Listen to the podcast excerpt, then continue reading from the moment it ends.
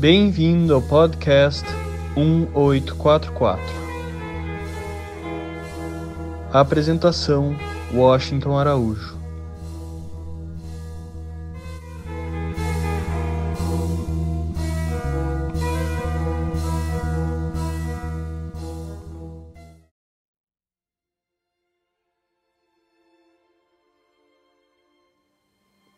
Muitas pessoas gostariam de terem conhecido Jesus Cristo, de tê-lo encontrado face a face, olho a olho, de poderem ter testemunhado o sermão das bem-aventuranças no Monte das Oliveiras.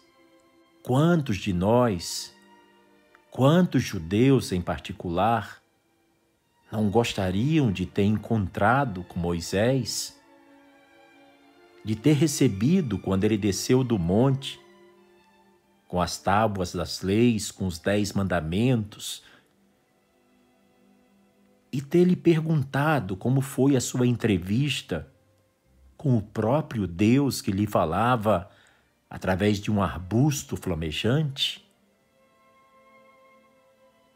Quantos de nós não gostariam de ter conhecido Moisés quando ele deu ordem para que o Mar Vermelho se abrisse ao meio e assim ele pudesse conduzir milhares de judeus que eram escravizados pelo Faraó no Egito, levando-os à terra prometida, a Canaã.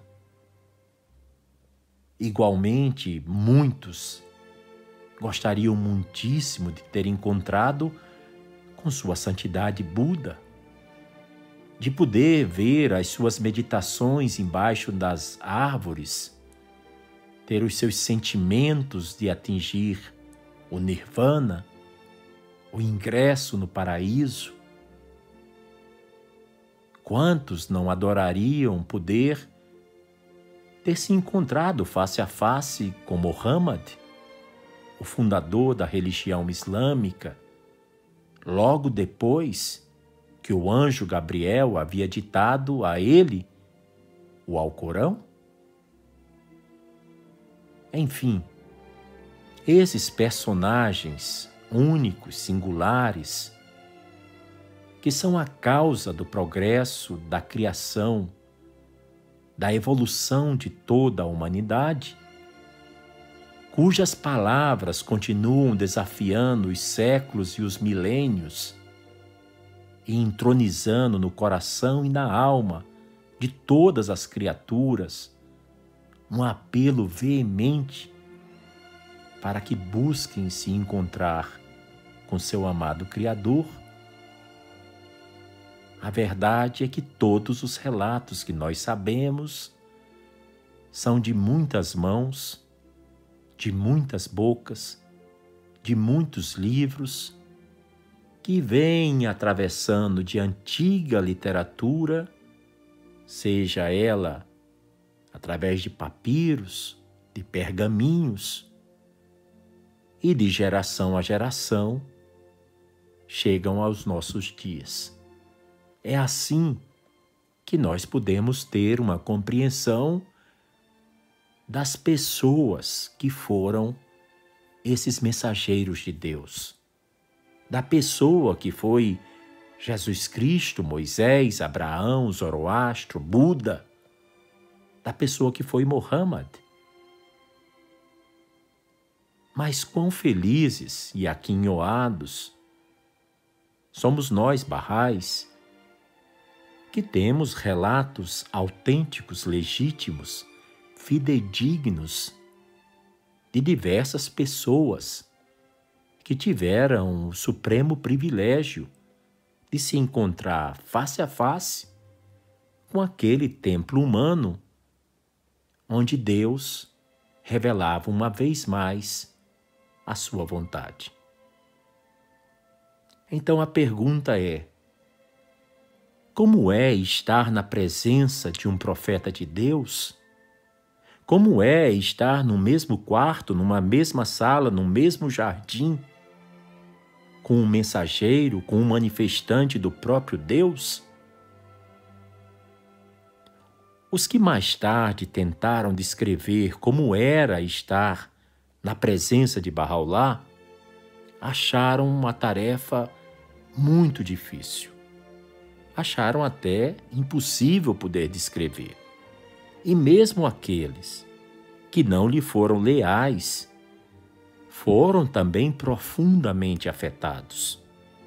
Esses se sentiam inevitavelmente impressionados e humilhados quando se encontravam na presença de Bahá'u'lláh. Era comum as pessoas virem com a intenção de lhes fazer determinadas perguntas apenas ao estar em sua presença, no entanto, já se sentiam tão impactadas que esqueciam quais eram as perguntas completamente. E isso ocorreu até com seus inimigos, com os seus perseguidores. Muitas vezes, essas pessoas atribuíam mais tarde essa misteriosa influência que fluía da pessoa de Bahá'u'lláh sobre elas como sendo poderes sobrenaturais ou magia. Um dos primeiros barrais, um dos primeiros crentes, foi o bem conhecido Hadi Mirza Heidar Ali, que ficou também bem popularizado como o anjo do Carmelo, o anjo de Aca. Tamanha era a sua santidade e o seu refinamento espiritual. Hadi Mirza Ali teve a bênção de se encontrar com Bahá'u'lláh em diversas ocasiões e pôde observar as interações de Bahá'u'lláh com seus convidados. Heidar Ali registrou em suas memórias o seguinte: Embora Bahá'u'lláh mostrasse muita compaixão e benevolência e se aproximasse de qualquer pessoa que chegasse à sua presença com ternura e humildade, costumava fazer comentários engraçados para deixá-los à vontade. Mas apesar disso, ninguém, fosse fiel ou fosse descrente, instruído ou iletrado, fosse sábio ou não, foi capaz de pronunciar dez palavras em sua presença de maneira usual, cotidiana. E de fato, muitos se sentiriam trêmulos e com dificuldades de se expressar. Algumas pessoas pediram permissão para alcançar a presença de Bahá'u'lláh com o único objetivo de tecer argumentos e se envolver em polêmicas e controvérsias. Como um favor de sua parte e para cumprir o testemunho e declarar conclusivamente as provas, Bahá'u'lláh concedeu essas permissões para que entrassem na corte de Sua Majestade e Glória. E quando eles entraram na sala, ouviram a voz de Bahá'u'lláh lhes dando as boas-vindas. E fitavam para o seu rosto, brilhando com a luz da grandeza. E então eles não podiam deixar de se curvar diante de sua presença. Eles entravam então nos aposentos e se sentavam. Quando Bahá'u'lláh lhes mostrava onde se sentar, eles se viam incapazes de pronunciar uma palavra ou de expor suas perguntas. Quando saíam, involuntariamente se curvavam. Alguns seriam transformados pela influência de encontrar a Bahá'u'lláh e partiriam de lá com a máxima sinceridade e devoção. Já alguns partiriam como admiradores, enquanto outros deixariam a presença de Bahá'u'lláh de forma como ignorantes e indiferentes, atribuindo aquela experiência que tiveram como fruto de magia. Para ser breve, as graças concedidas a uma pessoa, como resultado de alcançar a presença do manifestante de Deus, eram indescritíveis e incognoscíveis. A prova do Sol é o próprio Sol, concluiu o relato o Hadi Mirza Ali.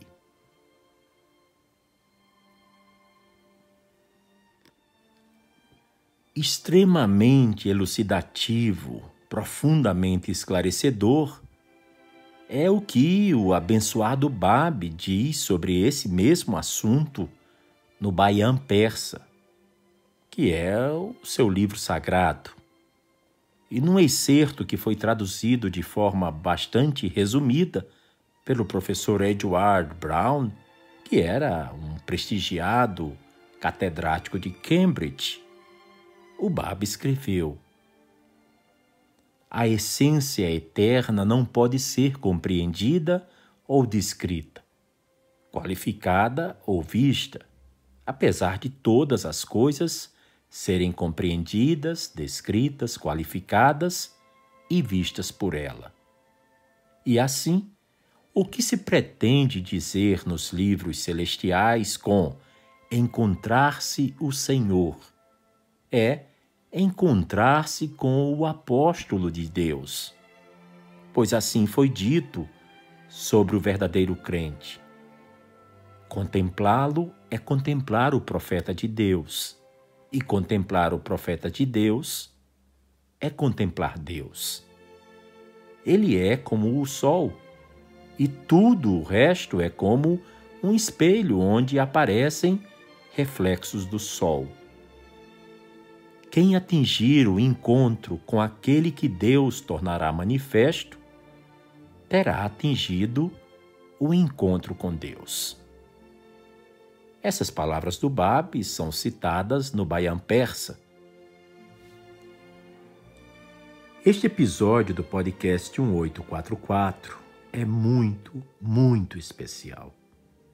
Reunimos sete narrativas, sete histórias, sete testemunhos, sete depoimentos impressionantes, emocionantes, densos belos e inspiradores de sete pessoas que estiveram face a face com os mensageiros de Deus para essa época.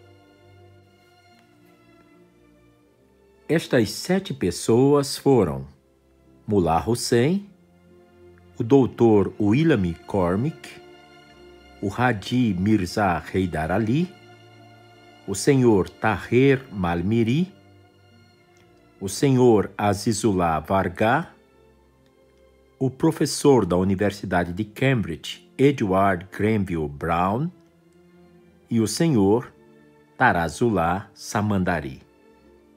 Através desses relatos, nós teremos uma visão a mais aprofundada possível sobre a presença física entre nós das manifestações de Deus.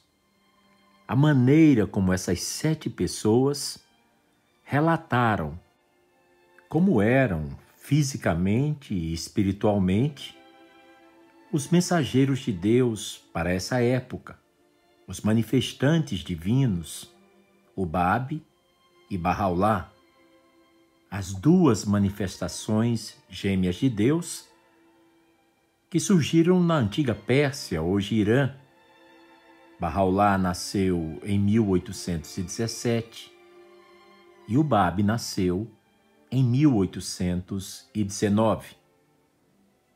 Certamente, dezenas, centenas de crentes, de devotos, tiveram o raríssimo privilégio e a bênção incomparável de se avistar, de se reunir, de se encontrar com os mensageiros de Deus em seu tempo de vida terrena. Mas, por uma questão de praticidade, recolhemos apenas sete testemunhos, que são agora compartilhados com vocês.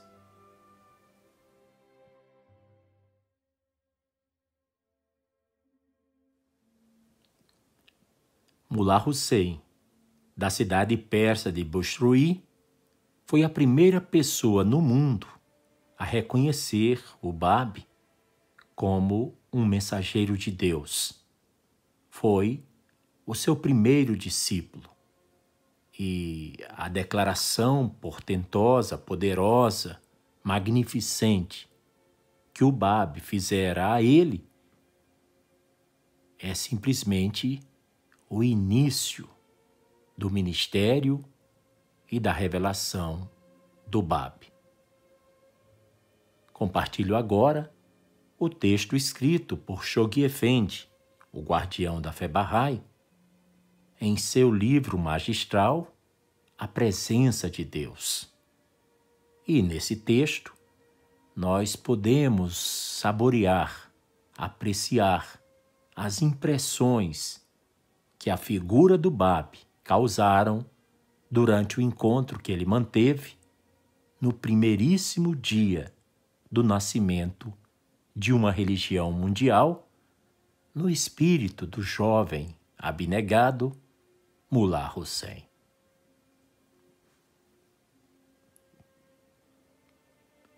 A cena de abertura do primeiro ato deste grande drama desenrolou-se no quarto superior da modesta residência do filho de um capelista de Shiraz, num obscuro rincão daquela cidade. Era a derradeira hora do dia 22 de maio de 1844. Os figurantes foram o Bab, um Seyed de 25 anos, de pura e sagrada linhagem, e o jovem Mullah Hussein, o primeiro a crer nele. O encontro entre os dois, nos momentos que anteciparam essa entrevista, pareceu ser meramente ocasional. Prolongou-se a entrevista até a hora do alvorecer o hospedeiro permaneceu encerrado com seu convidado, enquanto que lá fora, a cidade adormecida nem de longe sonharia com a importância das palavras que entre si trocavam. Nenhum registro nos foi legado dessa extraordinária noite, salvo o fragmentário mas altamente significativo relato, ouvido dos lábios de Mullah Hussein.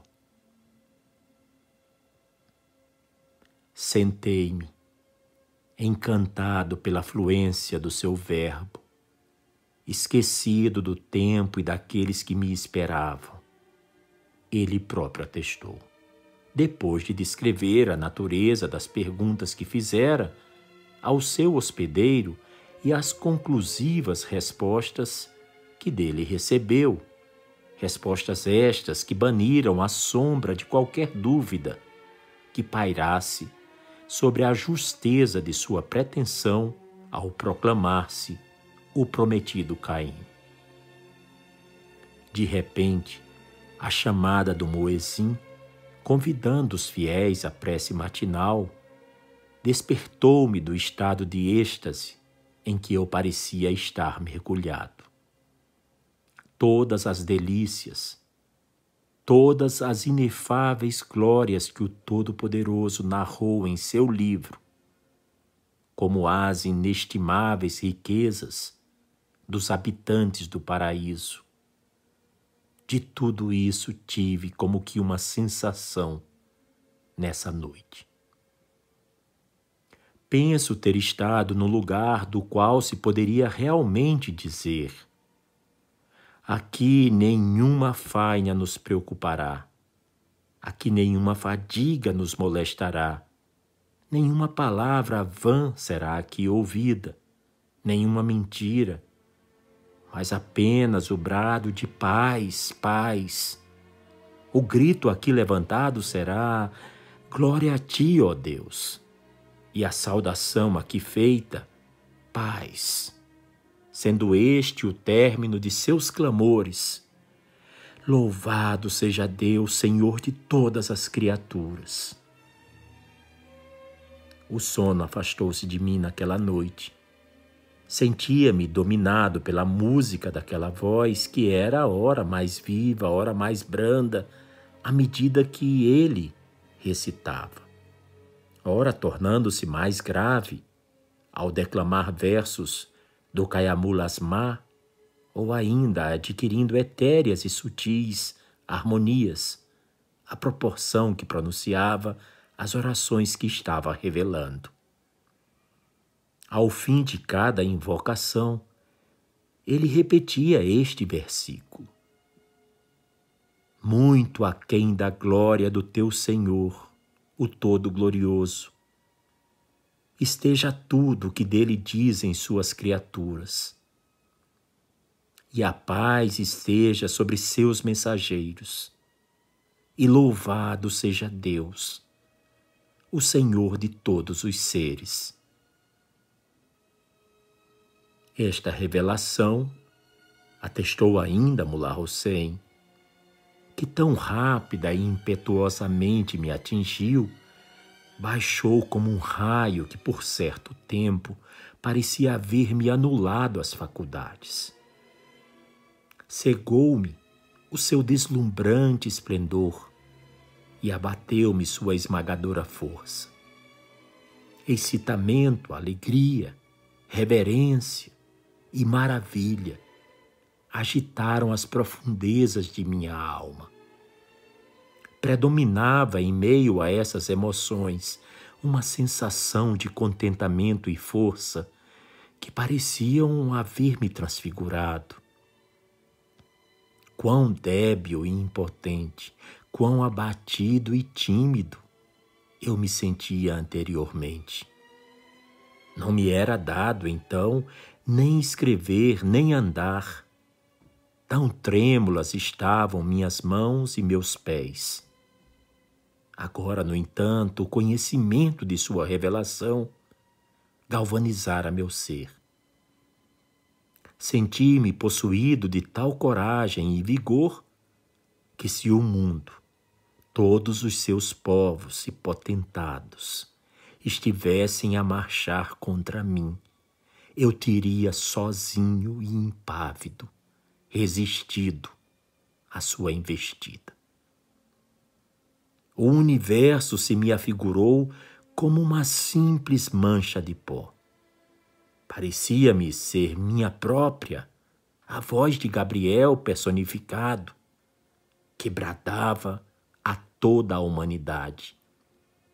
Despertai, pois eis que a luz matutina já raiou, de pé, porque sua causa já foi anunciada. Os portais de sua graça estão abertos de par em par. Entrai por eles, ó povos da terra, porque é chegado aquele que é o vosso prometido.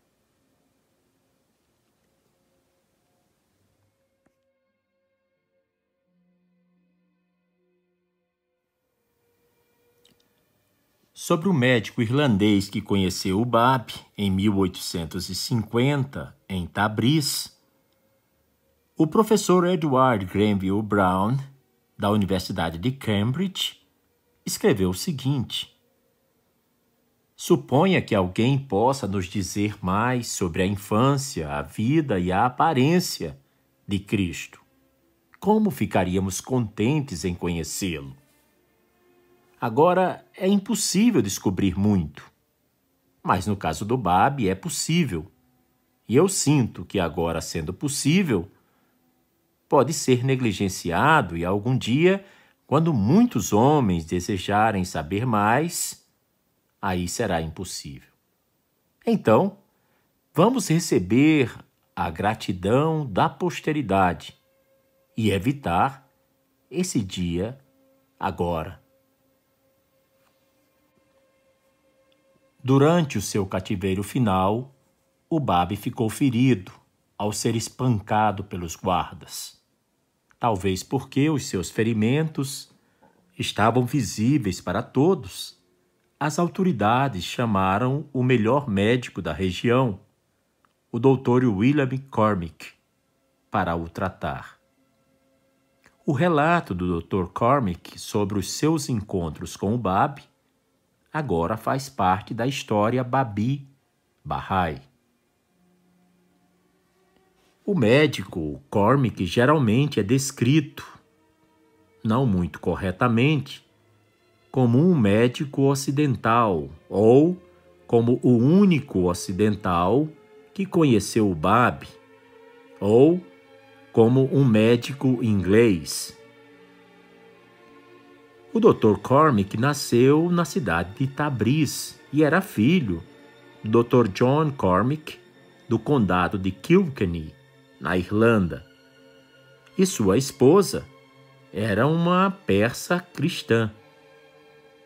O Dr. John Cormick estabeleceu um consultório médico bem-sucedido e enviou esse seu filho, William, para a Europa, para lá ser educado e se graduar em medicina.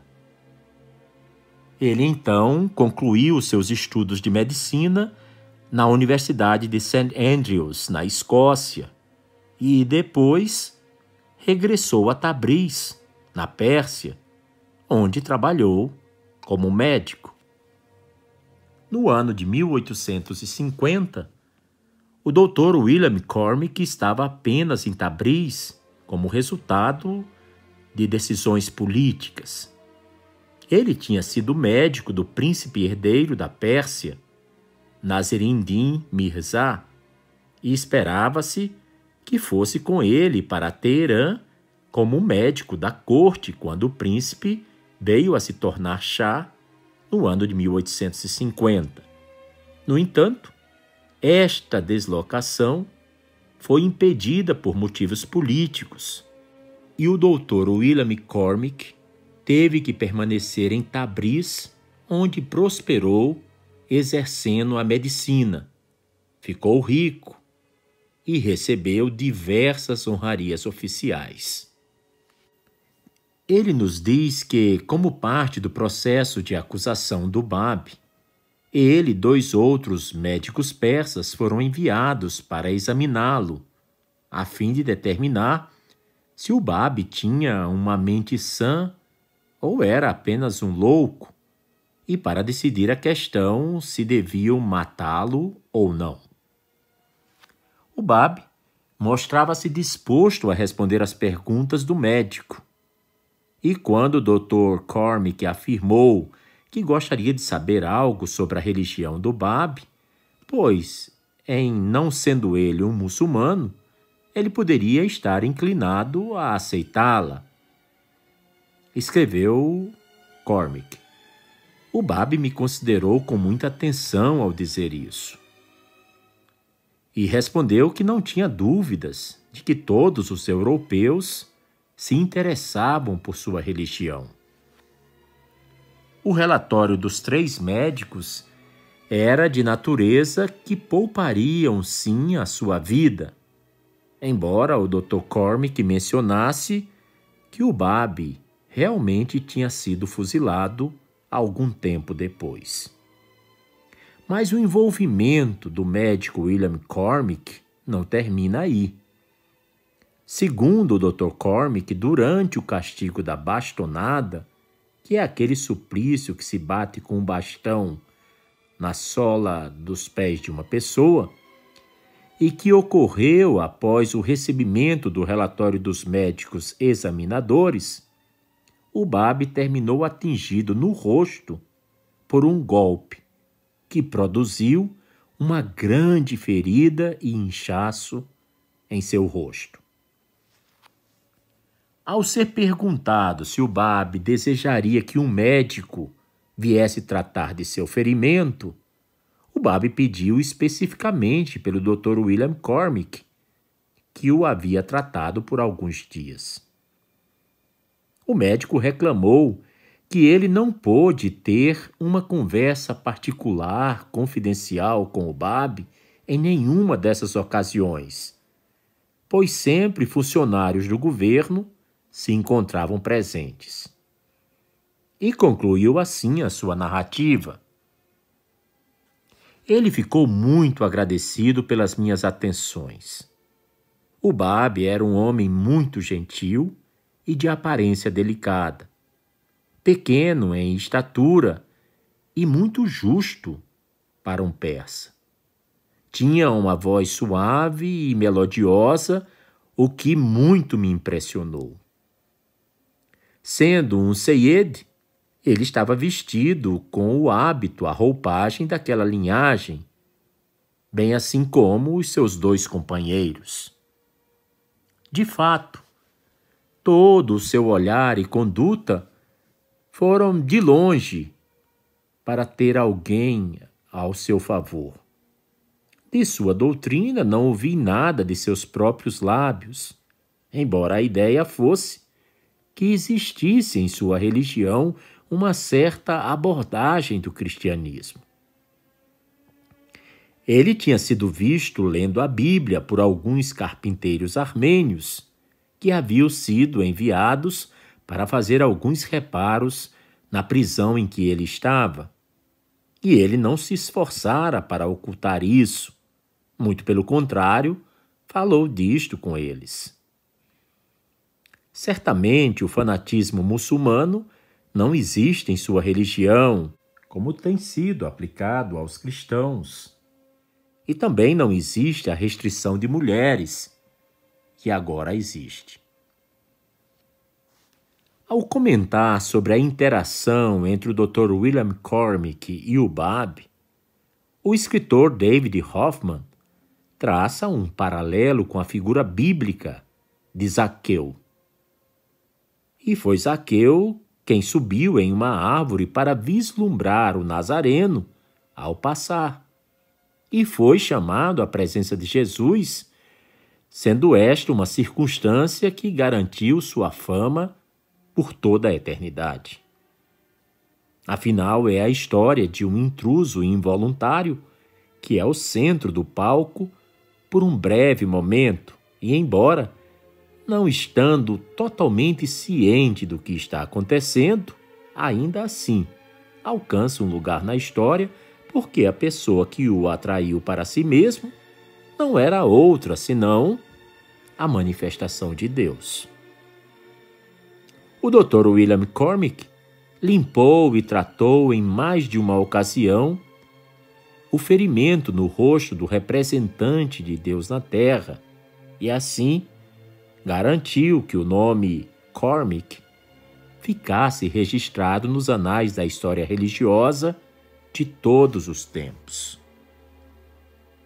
Não existem evidências de que o bom médico tenha pensado muito ou falado sobre esses eventos novamente, além de seu relato breve e revelador, contido em uma carta que dirigiu a um amigo.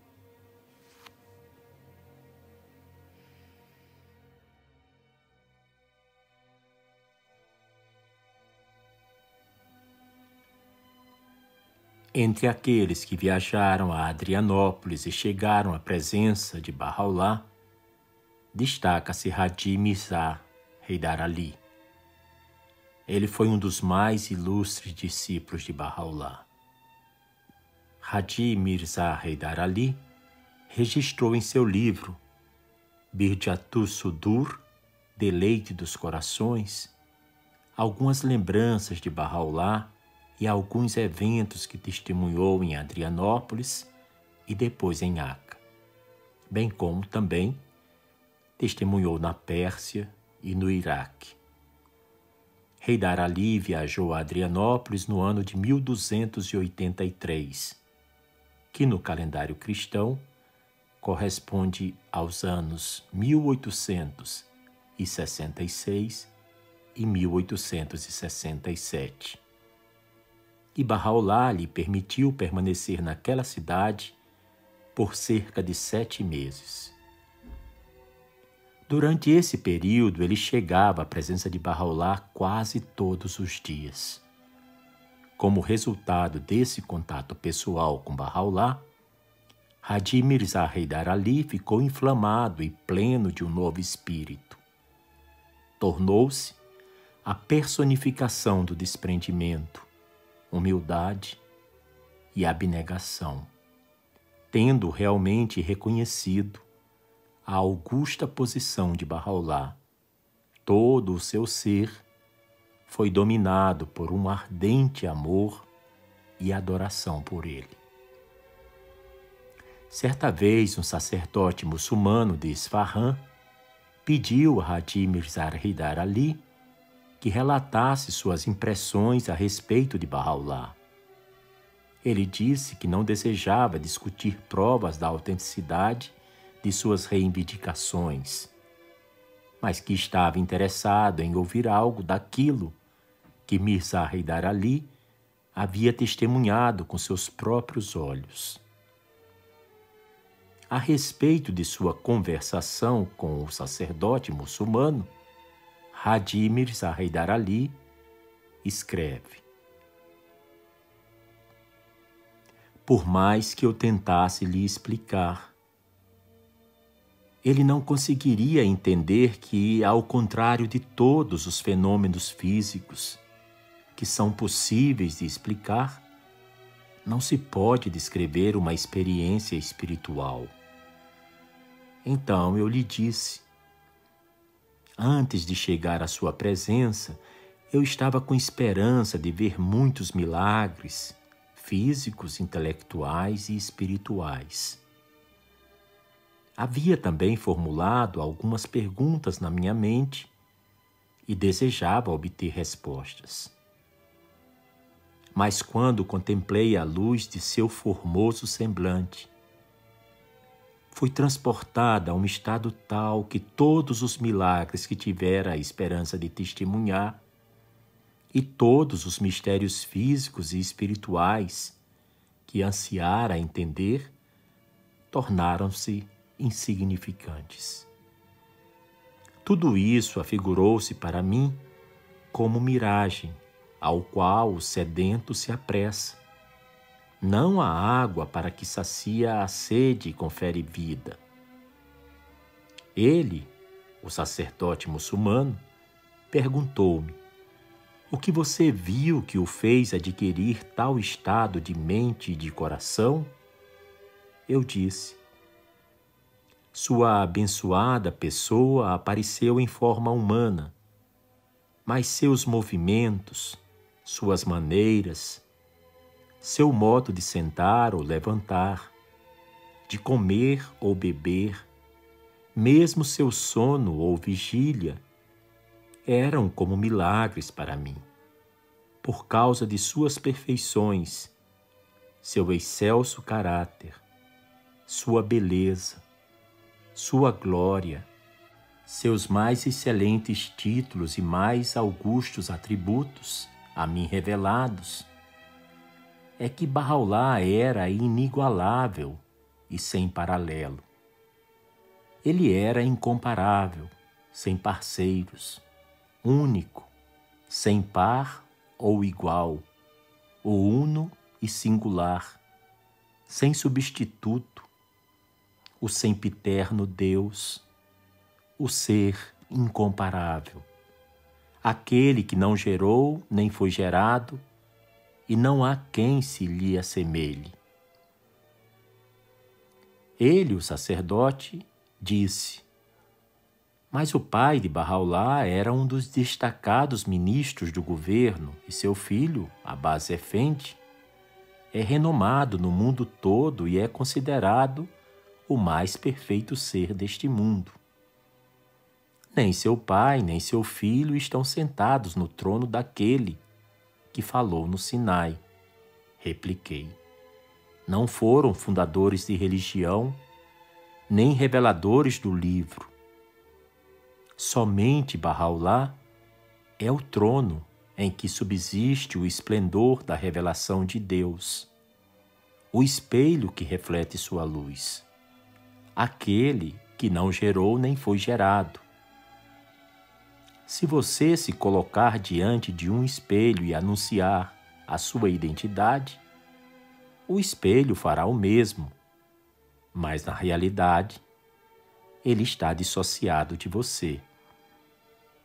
O sacerdote muçulmano ficou muito satisfeito, dizendo que era uma resposta convincente e significativa, que revelava muitas verdades.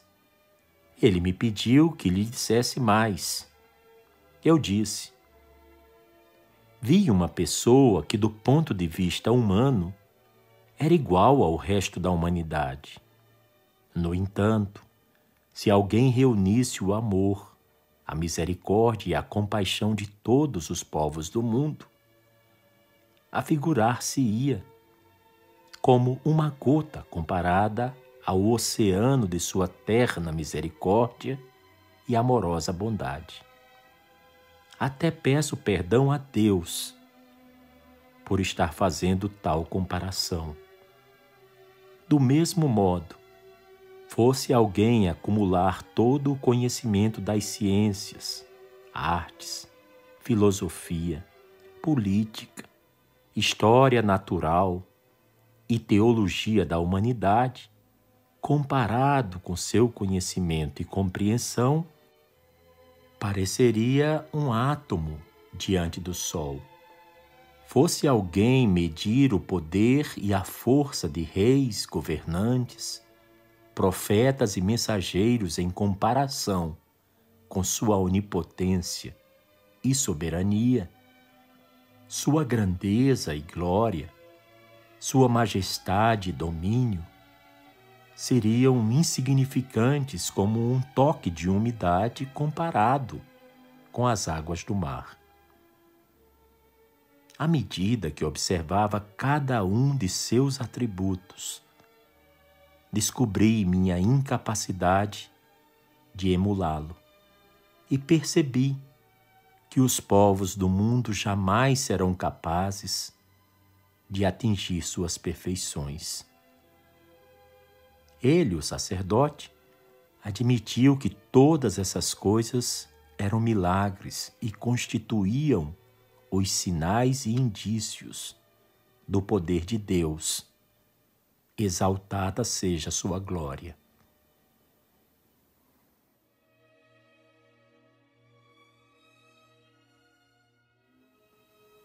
A maior glória da vida de Taher Malmiri foi o raro privilégio de alcançar a presença de Bahá'u'lláh no ano de 1878 em Aca, onde permaneceu por cerca de nove meses. Os maravilhosos eventos e experiências associados a essa importante peregrinação, nada menos que seu contato com o poder misterioso que emana da pessoa de Bahá'u'lláh causaram uma profunda e permanente impressão em todo o seu ser e lhe serviram como fonte de inspiração e iluminação espiritual, permitindo-lhe seguir seu caminho de forma constante e triunfante entre os perigos e as vicissitudes de sua agitada vida. A característica notável das entrevistas de Taher Malmiri com Bahá'u'lláh é o fato de que, vencido por sua grandeza deslumbrante, ele raramente ousava olhar para o rosto de Bahá'u'lláh ou pronunciar uma única palavra.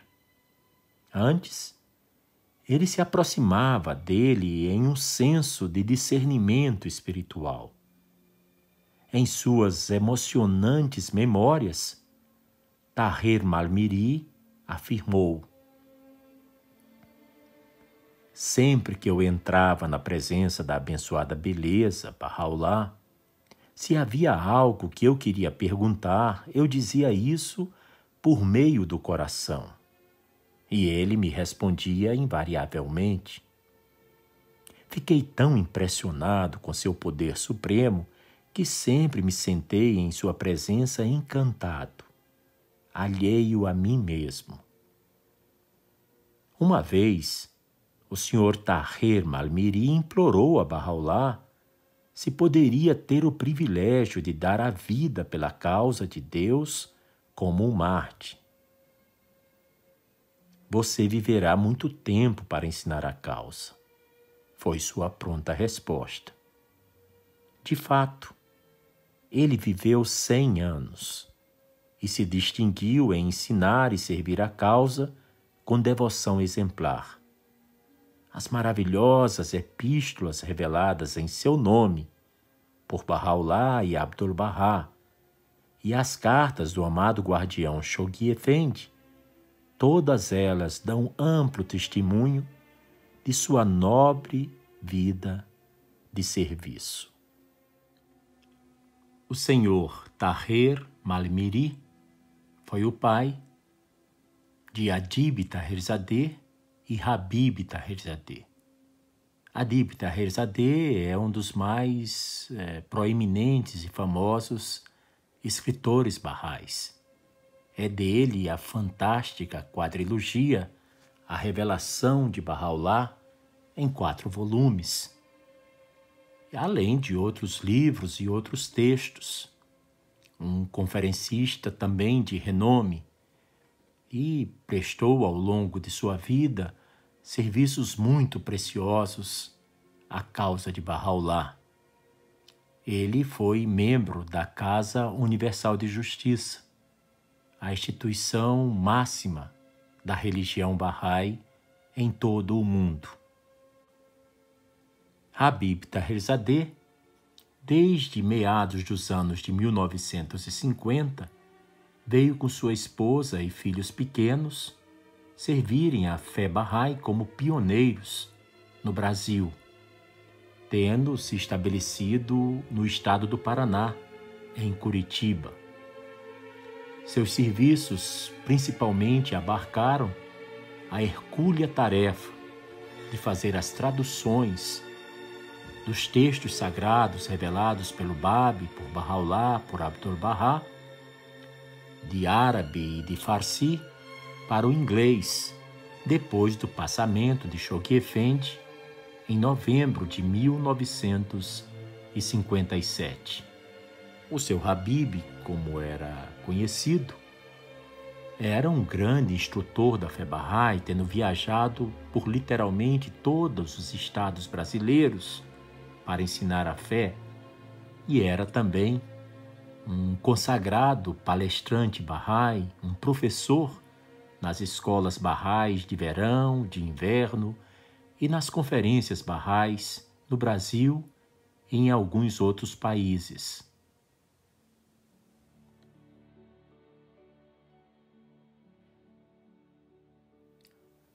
Azizullah Vargar Agora compartilhamos um relato de Martha Ruth. Em Teherã, no Irã, existem tantas famílias barrais de uma fidelidade especial à fé que ficar entre elas faz-no pensar em uma só coisa. Ó Irã, teu famoso atar não é composto somente de tuas rosas, o perfume que se difunde através da vida de teus crentes é uma fragrância ainda inigualável em outros países. E se existe mais doce ou terna história de devoção a Abdu'l-Bahá e a grande causa Bahá'í do que as vidas de Ali Muhammad Varga e de seu pequeno Ruhollah no Irã, ainda não conheci. Continua Martha Ruth. Quando visitei Teherã, costumava encontrar-me com Azizullah Vargar e seu irmão mais novo, Valiullah, ambos filhos de Ali Muhammad Vargar, e frequentemente lhes perguntava a respeito de seu pai e de seu irmão. Toda esta narrativa é absolutamente verdadeira, e nela o ouvinte verá como Deus prepara as almas para virem a este mundo. Ali Muhammad Varga era um ardoroso Bahá'í de Tabriz, nos dias em que Bahá'u'lláh vivia como um prisioneiro e exilado em Aca, na Palestina, isso desde o ano de 1868 até sua ascensão, seu passamento, em 1892. Bahá'u'lláh fora exilado e feito prisioneiro por causa de seus ensinamentos, os quais agora estão sendo estudados por vários legisladores, estadistas e milhões de outras pessoas no mundo inteiro. Ali Muhammad Vargas tinha um filho, Azizullah, com dois anos de idade. Quando, um dia no mês de abril, outro filho nasceu em seu lar. Ele e a esposa deram à criança o nome de Ruhollah, que significa em português o Espírito de Deus. Houve grande júbilo quando Bahá'u'lláh enviou de Aca a estes pais uma epístola a respeito do novo bebê, na qual o ouvinte com perspicácia irá discernir a introdução da emocionante história que se segue.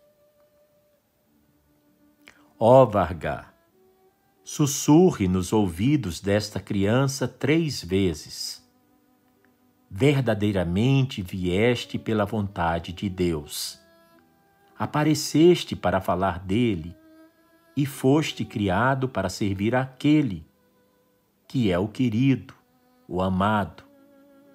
Mencionamos isso antes, quando sua mãe nos implorou e agora estamos mencionando novamente.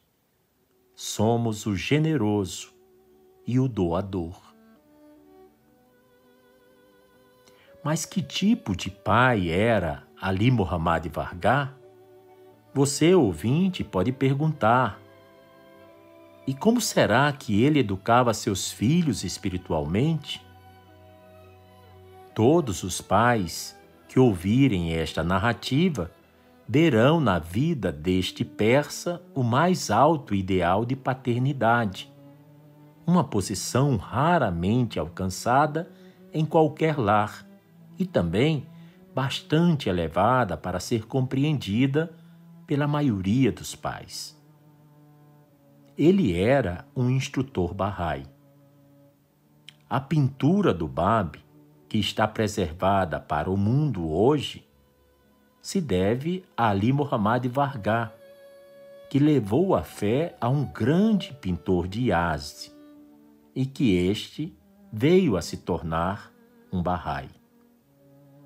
A história desta família e de muitas outras famílias que receberam a fé de Vargas são frutos preciosos das muitas almas que ele ensinou. Ele nunca esteve fora de seu país, exceto para ir à antiga Palestina em peregrinação. Mas seus alunos têm servido com glória, tanto no Oriente Próximo como na Europa.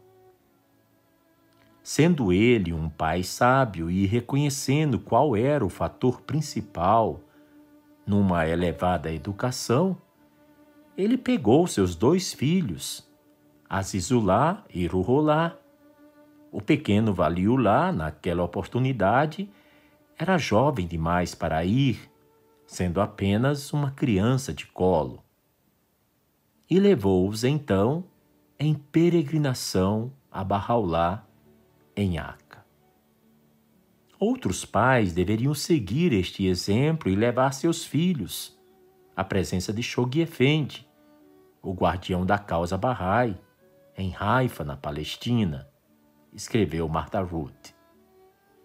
Se as crianças puderem vislumbrar os mais altos ideais enquanto ainda em tenra idade, esses ideais poderão se tornar suas inspirações sublimes pelo resto de suas vidas.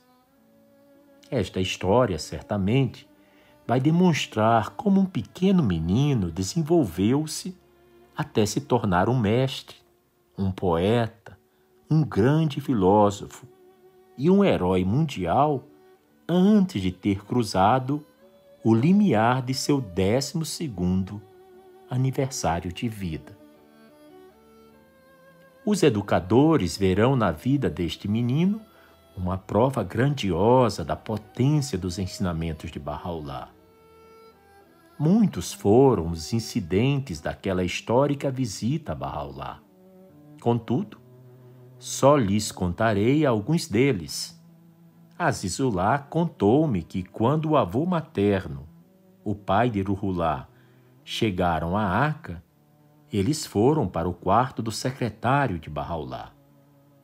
Estava ornado com um tapete e sobre ele se sentaram, pois tinham ouvido falar que Barraulá viria ao encontro deles neste quarto. À distância estavam os degraus que levavam a um aposento superior. O pai ordenara a Azizulá para ficar próximo daqueles degraus para vigiar a aproximação da abençoada beleza e então informá-los. A criança foi. Porém, quando olhou e viu Barraulá no início da escada, subiu os degraus e ajoelhou-se aos pés do seu senhor.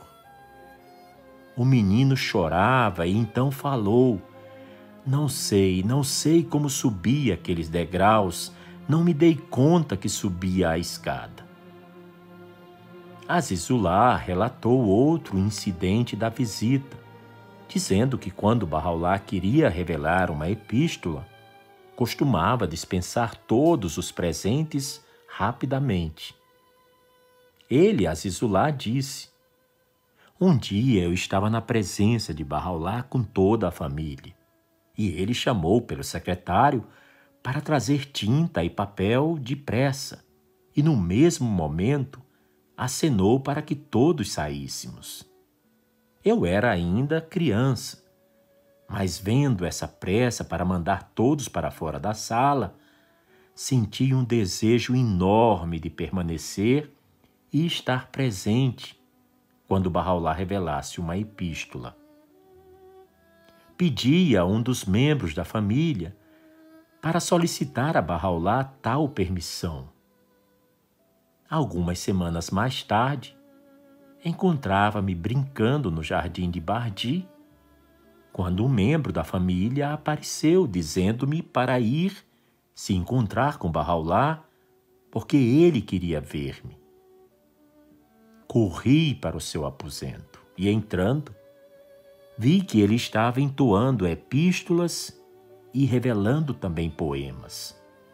Assim que entrei no aposento, pensei que tudo estivesse como nos outros dias quando Barraulá entoava. Fiquei em pé, próximo à porta pela qual havia entrado e apenas há poucos minutos no quarto, comecei a tremer em todo o corpo e senti que não iria conseguir manter-me em pé. Sua Santidade Barraulá, voltando-se para mim, disse: Adeus. Assim que ergui a cortina para sair, caí no limiar e fiquei inconsciente. Levaram-me para o aposento da esposa de Sua Santidade, onde derramaram águas de rosas e água fria na minha face até que eu recobrasse a consciência. Os membros da família perguntaram-me o que havia acontecido e eu lhes contei a respeito da ida para o aposento de Baálá para ouvir a entoação. Quando lhes relatava isso, a senhora que me chamou primeiro veio e disse: Você mesmo tinha me pedido para estar presente quando Barraulá estivesse revelando uma epístola. Então compreendi porque Barraulá apressava-se em dispensar todos de seus aposentos. É que as pessoas não poderiam suportar tal poder existente no aposento. Azizullah Varga disse que seu pai tivera uma experiência similar durante sua visita à arca. São dele essas palavras. Meu pai havia sido solicitado por uma pessoa para implorar a ajuda de Bahá'u'lláh acerca de um determinado assunto e suplicar que uma epístola fosse revelada nesse sentido. Quando meu pai apresentou esta petição, Bahá'u'lláh chamou um secretário para trazer tinta e papel, chamando também seu irmão Mirza Musa Jenab Kalim e outra pessoa dos parentes. Colocou as mãos, uma no ombro de cada um deles, e começou a caminhar pela sala ao lado dos dois parentes, revelando a epístola. Meu pai começou a tremer e disse que não podia explicar o que estava acontecendo. Ouvia a voz de Bahá'u'lláh, porém não podia entender suas palavras. Passados alguns minutos, Bahá'u'lláh dispensou a todos. Então, do lado de fora, começaram a discutir e nenhum dos três havia compreendido o que fora revelado, sentindo apenas o poder existente na sala. Certamente é interessante saber a respeito de Bahá'u'lláh de parte daqueles que viviam e conversavam com ele. Diziam não poder olhar sua face, tão gloriosa era, e seus olhos, tão reluzentes. Existia tal vibração que todos começavam a tremer e não podiam entender suas palavras. Era um poder irresistível que se sentia na sala. Uma noite, em Aca, Bahá'u'lláh chamou somente Ali Muhammad Varga à sua presença e lhe disse: Desejo falar com você sozinho esta noite. Há algo na vida que, na maioria das nossas epístolas, temos denominado de o maior éter quando qualquer pessoa está imbuída daquele éter, todos os seus feitos e palavras serão efetivos no mundo.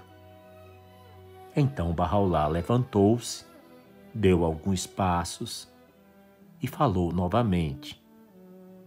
Mesmo estes passos do manifestante têm efetividade. Sentando-se novamente, disse: Cristo declarou sua missão. Os judeus o crucificaram e pensaram que o que haviam feito era algo muito importante. Cristo foi sepultado, porém, como ele estava imbuído daquele éter, tal substância não permaneceu debaixo da terra, subiu e realizou um grande trabalho no mundo. Então, Bahá'u'lláh voltou-se para Ali Muhammad Varga e lhe disse: Veja, Abdul-Bahá, o mestre, que efeitos maravilhosos seus atos e palavras têm no mundo. Veja como pacientemente suporta todas as dificuldades. O Bahá'í Ali Muhammad Varga sentiu que Bahá'u'lláh realmente havia lhe mostrado a posição de Abdul-Bahá, que ele, Abdul-Bahá, seria o sucessor chamado de o maior ramo, e Ali Muhammad Varga pediu para se tornar um Marte no caminho de Abdul-Bahá. A abençoada beleza Bahá'u'lláh aceitou este sacrifício e prometeu ao peregrino que ele daria sua vida no serviço a Abdul-Bahá.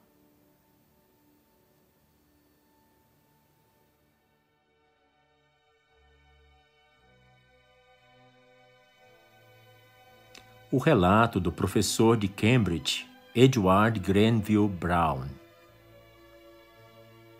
A grande expansão da fé de Bahá'u'lláh no mundo ocidental não começou durante a sua própria vida, tendo de esperar pelo período do ministério de Abdu'l-Bahá, o seu filho. Os ensinamentos de Bahá'u'lláh já tinham, no entanto, sido introduzidos em alguns países ocidentais e havia pessoas, no Ocidente, que sabiam da existência do prisioneiro de Aca, que tinha uma extraordinária influência sobre aqueles que entravam em contato com ele.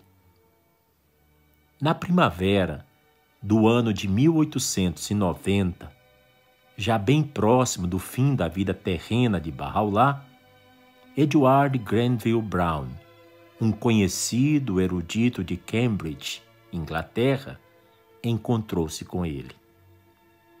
O relato seguinte, ele o legou para a posteridade, e são as suas impressões tão nítidas daquela histórica entrevista. O professor Brown escreveu: Embora suspeitasse vagamente para onde ia e com quem estaria, pois nenhuma informação clara me fora dada, passaram-se um ou dois segundos antes que eu, palpitante de admiração e reverência, tomasse finalmente consciência de que a sala não estava deserta. No canto, onde o divã tocava a parede, sentava-se uma maravilhosa e venerável figura. Jamais posso esquecer a fisionomia daquele a quem olhava, embora não possa descrevê-la. Aqueles olhos penetrantes pareciam ler-nos a própria alma. Poder e autoridade residiam naquela testa larga, enquanto as linhas profundas, na fronte e no rosto, indicavam uma idade que os cabelos pretos de azeviche e a barba que quase tocava a cintura pareciam desmentir. Não foi preciso perguntar na presença de quem me encontrava, enquanto me curvava diante daquele que é objeto de uma devoção e de um amor que os reis poderiam invejar e os imperadores almejar em vão. Uma voz cheia de dignidade e brandura convidou-me a sentar e então prosseguiu. Louvado seja Deus por teres alcançado. Vieste ver um prisioneiro e um exilado. Só desejamos o bem do mundo e a felicidade das nações. Não obstante, consideram-nos provocador de luta e sedição, digno de cativeiro e exílio que todas as nações se devam unir numa mesma fé e todos os homens se tornarem irmãos. Que os laços de unidade e afeto entre os filhos dos homens deviam ser fortalecidos. Que a diversidade de religião devia cessar e as diferenças de raça serem anuladas que mal há nisto? No entanto, assim será. Estas lutas infrutíferas, estas guerras ruinosas, hão de passar, e a mais grandiosa paz há de vir. Vós, na Europa, não precisais também disso? Não é o que Cristo predisse? Vemos, contudo, os vossos reis e governantes gastarem os seus tesouros mais generosamente com meios de destruição da humanidade do que com aquilo que a pudesse conduzir à felicidade. Estas lutas, esta carnificina e discórdia devem cessar e todos os homens devem tornar-se como uma família que não se vanglorie quem ama o seu próprio país, mas sim quem ama o mundo inteiro.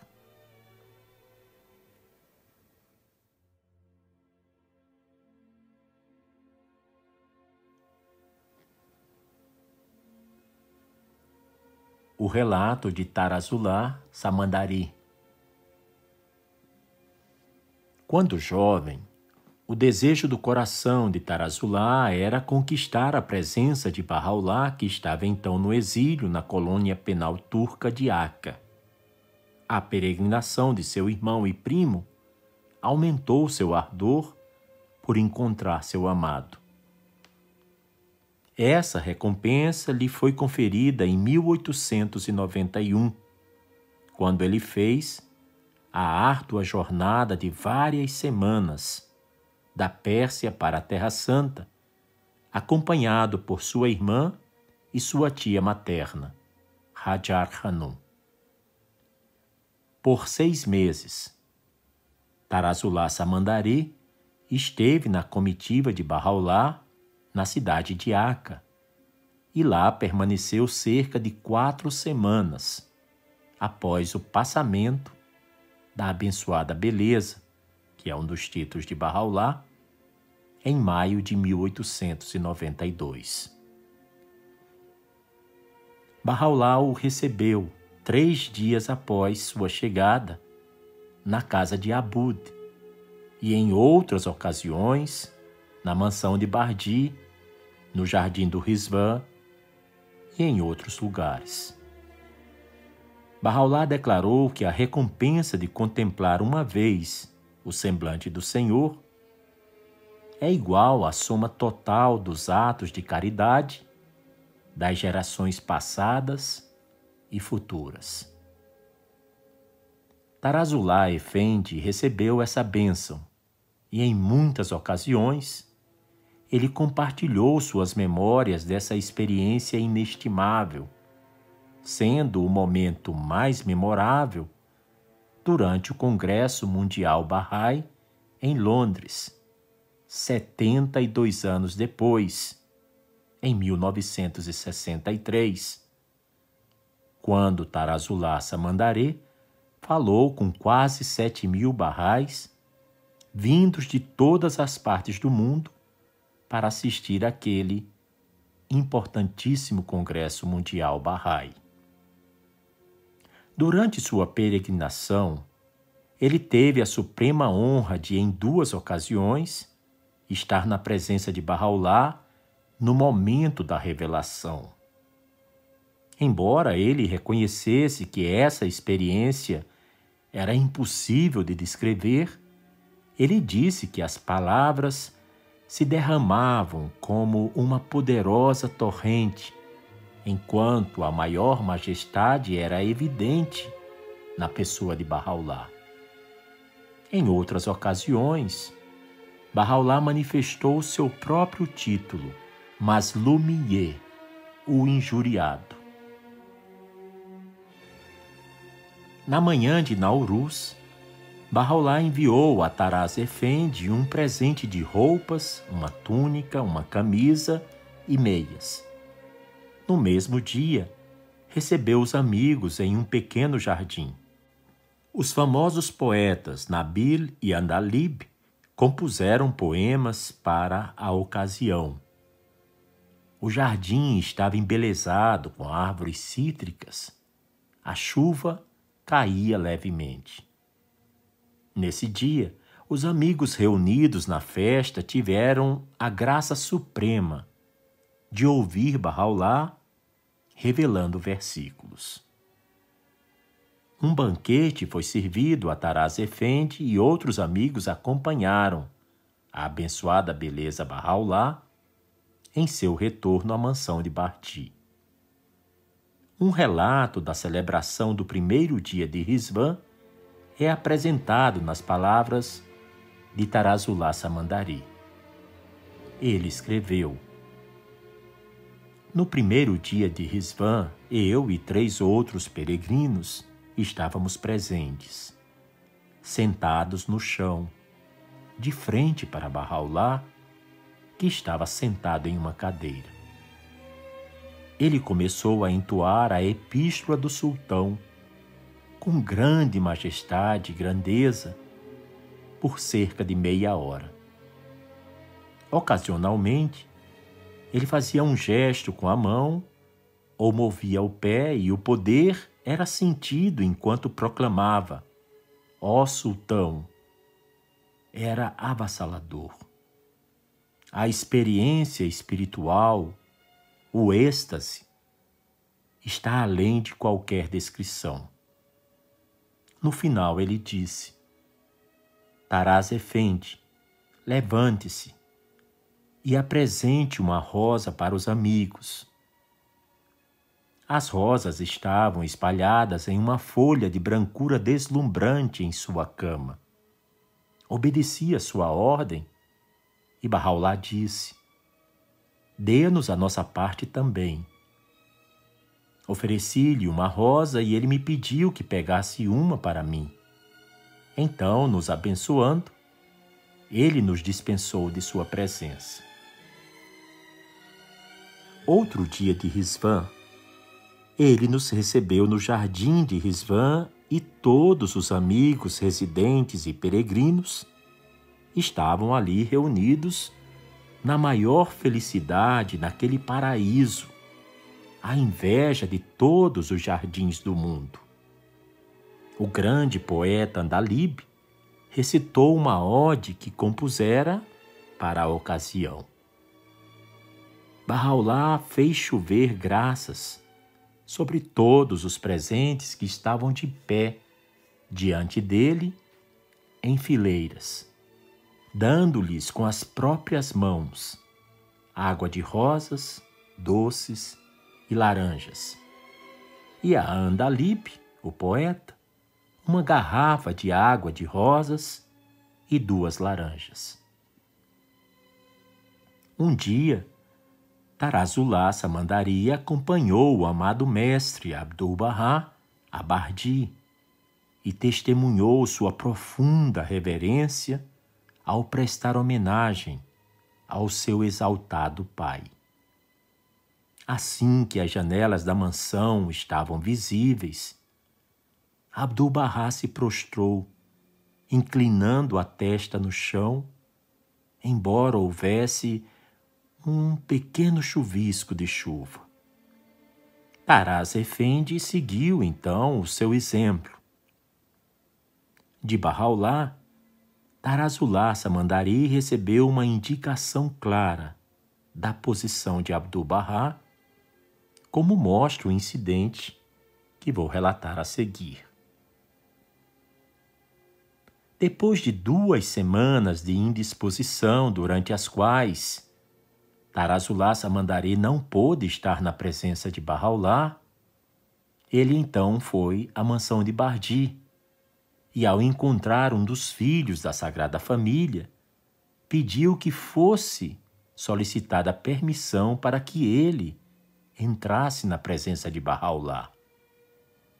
Isso lhe foi concedido.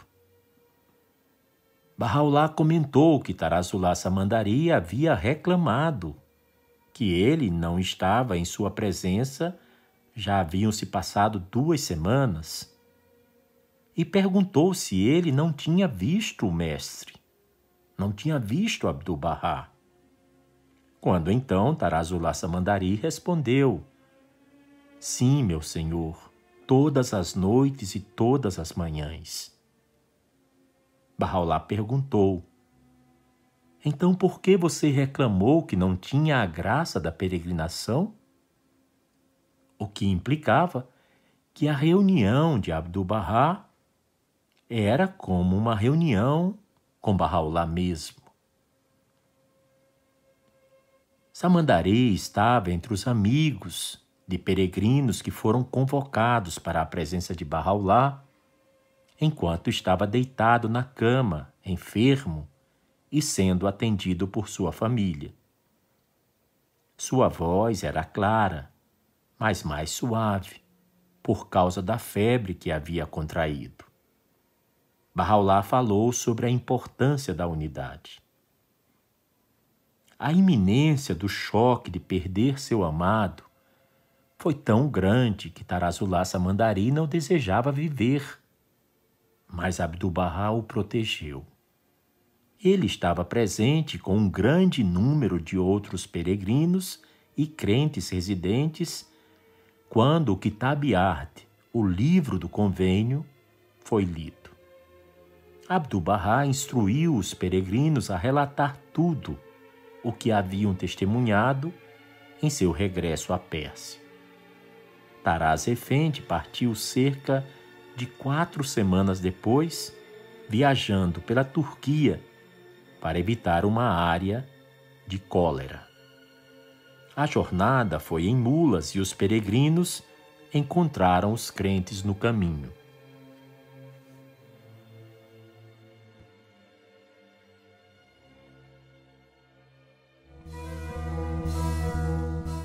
Você acabou de ouvir mais um episódio do podcast 1844. Agradecemos sua audiência e lhe convidamos para ouvir nosso próximo episódio semanal. Apresentação e comentários: Washington Araújo. Trilha musical composta por Ian Garbinato.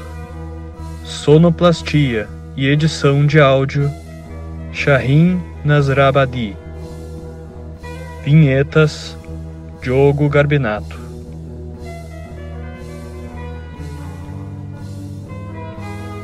Contatos com a produção para comentários e sugestão de temas podem ser feitos através do e-mail podcast1844 gmail.com